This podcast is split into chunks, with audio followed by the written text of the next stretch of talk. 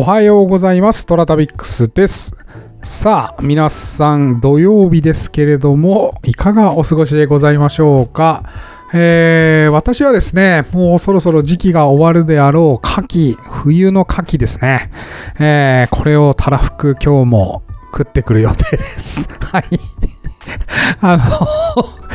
牡蠣に酒をぶっかけて食うっ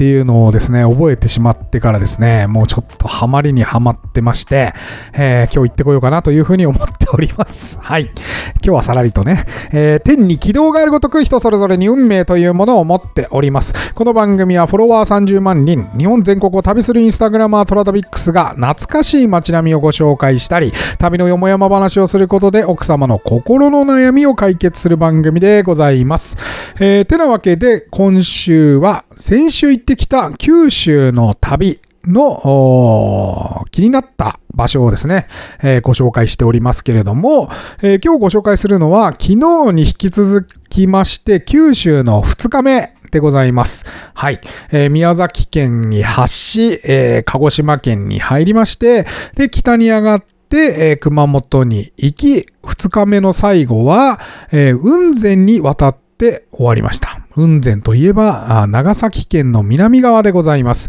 はい。えーちょうどその2日目の中間あたりですね、えー昨日ご紹介した、えー仙台の温泉から、北に上がりまして、ちょうど熊本市の近くになりますが、えー、足手高神という小さい神社に行ってきました。はい。えーここはですね、小学校の本当に真ん前にありまして、で、帰る小学生がめちゃくちゃいました。はい。で、もうね、知らない人にね、でっかい声でね、こんにちはーっつって、錦鯉張りにですね、こんにちはってみんなでね、大合唱して、もうね、こっちが恥ずかしくなるぐらい、登下校する、えー下校ですね。ちょうど時間的に言うと下校する子たちにめちゃくちゃ挨拶されたっていう感じでございました。はい。で、小さい神社なんですけれども、ここに行ったのはですね、えー足と手を奉納するという、手形足形を奉納するというう慣習がある神社でございます。はい。えーもう1枚目に見ていただいているのが足形でございまして、で、いろいろこう願いがあるわけですね。えー例えばですね、病気に足がなられた方が、まあ、お礼参りの意味で、えー足形にですね、ありがとうございましたということを書かれて、うん、奉納されている場合もあるだろうし、えーもう手前にも書いてありますけども、走るのが速くなりますようにということで、えそういうことを書いて奉納されているパターンもあります。はい。で、足手工人のお堂の、まあ、右側にこの奉納する場所がありまして、後ろを見ますと、あの、なんか自販というか、無人の場合はお金ここに入れて、あの、勝手に取って書いてね、みたいな感じの、あの、ものがありまして、で、そこに、まあ、お金を入れて奉納するっていう形をとってらっしゃいました。はい。でですね、すごい印象深かったのがですね、ベビーカーを引いた若いカップルがですね、私の隣に車を止めてらっしゃいまして、あのー奥さんの方がですね、一生懸命ですね、えーこの足型かなに何かを書かれて、拝んでいらっしゃいました。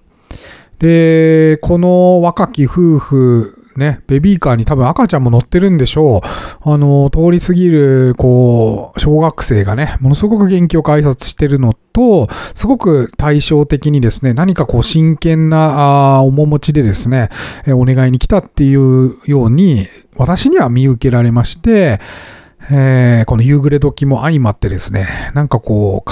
ちょっと、心に深く刻まれた情景でございました。はい。何を書かれていたかはわからないですけれども、すごくすごく真剣に拝んでらっしゃったので、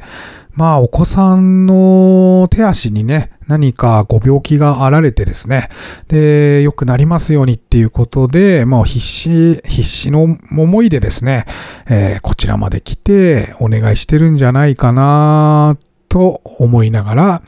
その横顔を見ておりました。はい。あのー、九州、今回ね、たくさん回ったんですよね。自社仏閣もそうだし、まあ、弾痕スポットもそうなんですけど、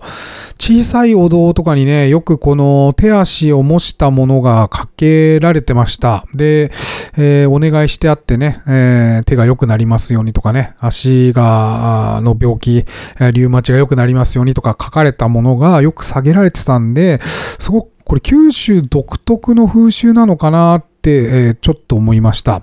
えー、今日、今日ってか今週のね、月曜日にご紹介した髪の毛を奉納する神社でも、えー、ギプスとかコルセットの類が奉納されてましたけれども、こちらでも松葉杖とかコルセットみたいなあ足、手に関するものが奉納されてましたんで、まあ、なん、なん、どこから来てるのかちょっと調べてみないとわかんないですけれども、よく見かけました。本当に。他の神社でもよく手足を置いてあるのを見たので、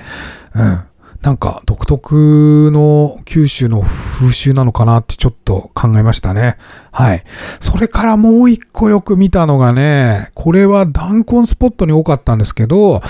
えー、人一人が匍匐前進をして、やっと通れるぐらいの小さい鳥居ですね。うん。これをよく見かけましたね。これも多分九州ならではじゃないかなというふうに思ってますけど、ちょっと確認はできてないですけど、中国地方入ってから見た記憶がないんだよな。あの、すんげえ小さい鳥居。3個ぐらい並んでるんですよ、いつも。で、あの、学、学術、学術？学業成就っていうのかな？なんかあの、勉強ね できるようになりますようにって書いてあるもんとか、えー、安山、安山はなかったかななこ、こそ、こう、子だからかなうん。お授けくださいみたいなのもあったし、小さいその人が這いつくばってやっと通れるような鳥の類はよく見かけましたね。はい。なんかそういうお祭りがあるっていうのは聞いたことありますけれども、なんこんなにいろんなとこにあるかっていうぐらいいろんな場所にあったので、これもちょっとね、後ほど調べてご報告したいなというふうに思っております。はい。えー、この足手工人は本当にその夕暮れ時の光景が未だに忘れられない、えー、何かこう、夫婦のね、思い詰めた表情が今でもちょっと心に突き刺さって残っております。はい。えー、というわけで、トラタビックスは皆様からのお便りお待ちしております。えー、今お聞きのメディアのお便り機能、または私のインスタアカウント、toratabix トラタビックスに DM またはコメントいただいても構いません。えー、毎週月曜日にご紹介させていただきます。それでは、いって、いってらっしゃいじゃないんだよ、今日は。良い週末を。